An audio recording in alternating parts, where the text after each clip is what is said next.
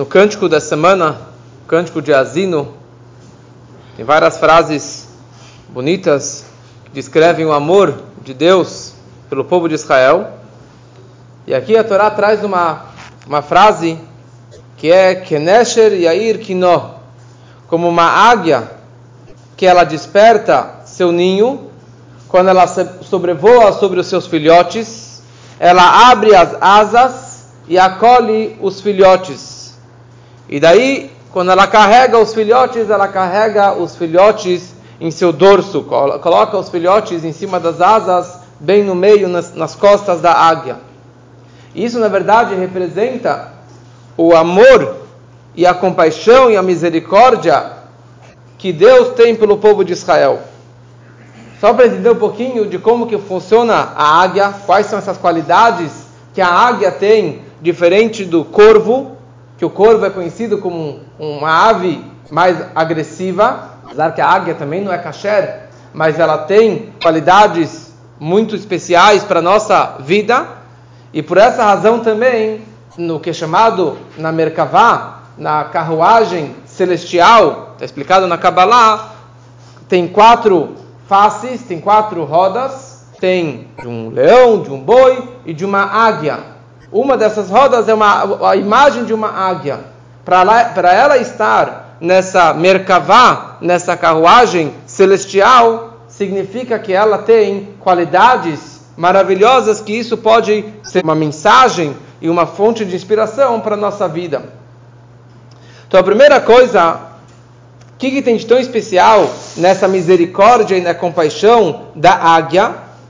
Porque ela tem um carinho e um contato diferente com seus filhotes do que todas as outras aves. Primeira coisa, quando a águia está chegando perto do ninho, ela bate as asas e fica voando de árvore para árvore, de galho para galho, fazendo barulho, para não assustar de repente os seus filhotes para que os filhotes se preparem, para que quando ela chegar, eles já estão acordados e não vão levar um susto. Eles já vão ter força para aguentar o peso dela sobre o ninho. E quando ela coloca o peso no ninho, ela encosta e por outro lado ela não encosta, ela não coloca todo o seu peso sobre os filhotes. E ela fica em cima para aquecê-los. Essa é uma questão. Mais uma questão, a águia, quando ela leva os filhotes, diferente de todos os pássaros, que, que eles levam os filhotes nas garras, a águia coloca nas costas, coloca sobre as, as, as asas. Porque todas as aves, elas têm medo, medo do corvo, da águia que estão mais altas. Então, um pássaro pode vir por cima e matar e comer os filhotes. Já a águia não tem medo de ninguém. Então ela coloca os filhotes nas asas, nas costas, em cima, no dorso, porque ela não tem medo de nenhum pássaro que vai sobrevoar sobre ela. O único medo é do dos caçadores, de alguma flecha que possa vir de baixo e possa matar os filhotes.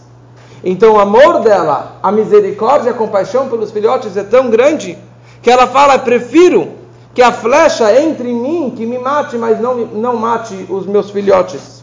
E assim também, essa analogia do amor que Hashem tem pelo povo de Israel. Hashem fez a mesma atividade. Hashem fez o mesmo movimento.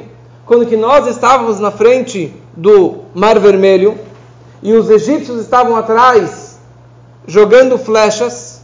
Então a Torá descreve Vaisá que o anjo do Elohim que o anjo de Deus, Elohim, é um nome que representa Gburá, que representa julgamento e severidade, justiça. Ele deixou de se comportar com essa Gburá, com essa é, severidade, e ele foi para trás e separou entre o povo de Israel e os egípcios. Em outras palavras, o anjo de Deus preferiu receber as flechas sobre si do que as flechas caíssem sobre o povo de Israel. E aqui é interessante, existe Malach Hashem, Yud Kei Vav Kei, que representa, que representa o amor de Deus, mas nessa situação está escrito Malach Elohim. O Malach, o anjo de Elohim. Elohim é Gvurah, é severidade. Então, como que severidade vai fazer algo de, compa de compaixão, de amor? É contraditório. Mas essa que é a grande novidade do anjo, que ele normalmente é Gvurak Elohim, que representa severidade. Naquela situação, ele falou: Eu prefiro eu receber essas flechas em mim do que o povo receba sobre eles. E assim também é o que a águia ela faz. A águia ela, ela não é um animal kasher, mas por outro lado ela representa essa grande compaixão. Ela prefere receber na barriga, ela prefere ela morrer, mas poupar os seus filhotes. Mais uma coisa interessante sobre a águia, quando a águia ela quer ensinar os filhotes a voar, o que, que ela faz? Ela empurra os filhotes para fora do galho, para que eles caem de um lugar muito alto, de uma árvore muito alta. E quando eles estão caindo não conseguiram voar, ela voa embaixo, pega com as asas e protege e acomoda os filhotes que eles não caem no chão, que eles não morram, que não, não se machuquem.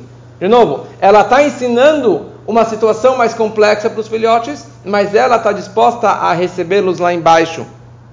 E assim também a mensagem que a Hashem nos ensina pelas águias. Eu, eu levo vocês nas, como as asas da águia. Quer dizer, mesmo que tem situações de gvurá, mesmo que tem situações na vida mais difíceis, situações mais apertadas, de, mai, de maior severidade, flechas que penetram na nossa vida, como lemos semanas atrás, aquela lista inteira de advertências ou de maldições, Deus ele fala aqui: eu carrego vocês como que a águia carrega os filhotes. Saibam que mesmo que empurro vocês do galho lá de cima, é para você aprender a voar sozinho. É para você aprender a levantar voo sozinho. E se você não conseguir, se você fosse se espatifar lá embaixo no chão, eu corro para te receber para que você não se machuque. Então a águia, quando ela se aproxima do galho, ela já começa a fazer barulho para que eles não pensem que, uma, que, é, que é uma outra é, uma outra ave. Depois ela vai devagarinho para não assustar os filhotes e ela prefere que a flecha entre dentro dela para que não entre dentro dos filhotes.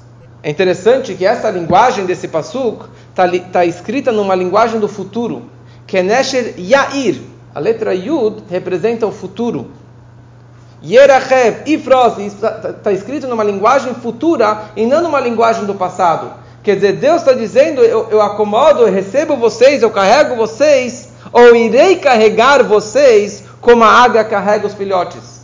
Em outras palavras, não somente no passado, quando que foi na travessia do mar ou na saída do Egito, que ali Deus ele nos levou nas suas, nas suas asas, nos levou para fora. Assim também está descrevendo como que vai ser a nossa redenção. Como que Deus vai nos tirar desse lugar, desse aperto, desse galuto, Ele vai nos levar como as, águias, as asas da águia. E assim também, nessa época, não é à toa que a gente lê bem nessa época de Yom Kippur, porque Hashem está despertando o nosso coração que está adormecido, mas Hashem não vem de uma vez só. A ideia do Yom Kippur é que devagarinho são tantas mensagens e tantas rezas e tanta chuva que nós vamos fazendo desde Rosh e Yom Kippur, para que devagarinho nós vamos despertando e que não recebemos uma, uma notícia, um, um baque muito forte, de uma bronca muito forte de Deus, mas que a gente possa realmente se aproximar. Tudo isso faz parte da compaixão de Hashem. E quando logo que acaba Yom Kippur, nós temos um grande abraço dele. Logo que acaba Yom Kippur, nós entramos na Sukkah, que representa os três, as três paredes da Sukkah, que representa um braço, um grande abraço de Deus, que essa é a grande asa de Hashem, que está sobre a, a, a, a a santidade da, da Sukkah. Está explicado nos livros místicos que o Nesher, que a águia, representa não somente misericórdia, mas Rahamim Rabim grandes níveis de misericórdia.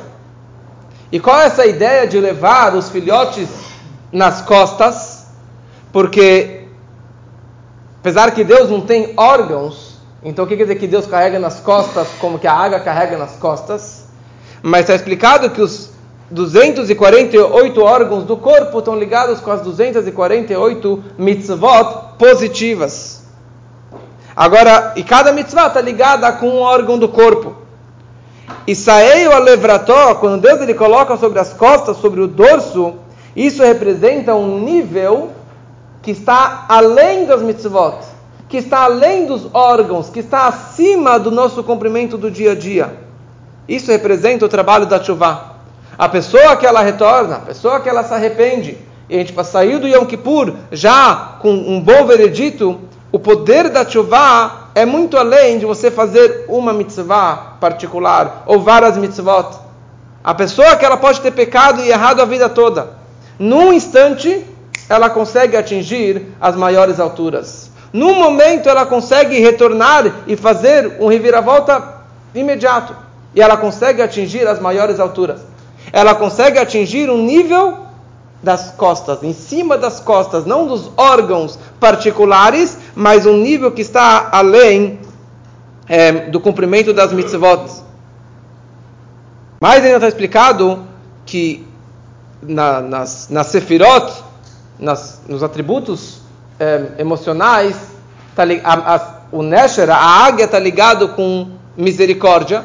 E misericórdia é o Kav HaEmtsai, é a linha do meio, porque existe a linha da direita, que representa a bondade, representa o patriarca Abraham, a linha da esquerda, que é Gvurá, que é severidade, que é Yitzhak, e a linha do meio, o caminho do meio, que é Yaakov, que era chamado Rahamim, o patriarca da misericórdia, da compaixão, e por isso que o patriarca Yaakov, ele teve todos os seus filhos, mitatosh lema, sua câmera perfeita, todos os seus filhos seguiram o legado do pai, porque ele, ele tinha esse equilíbrio perfeito.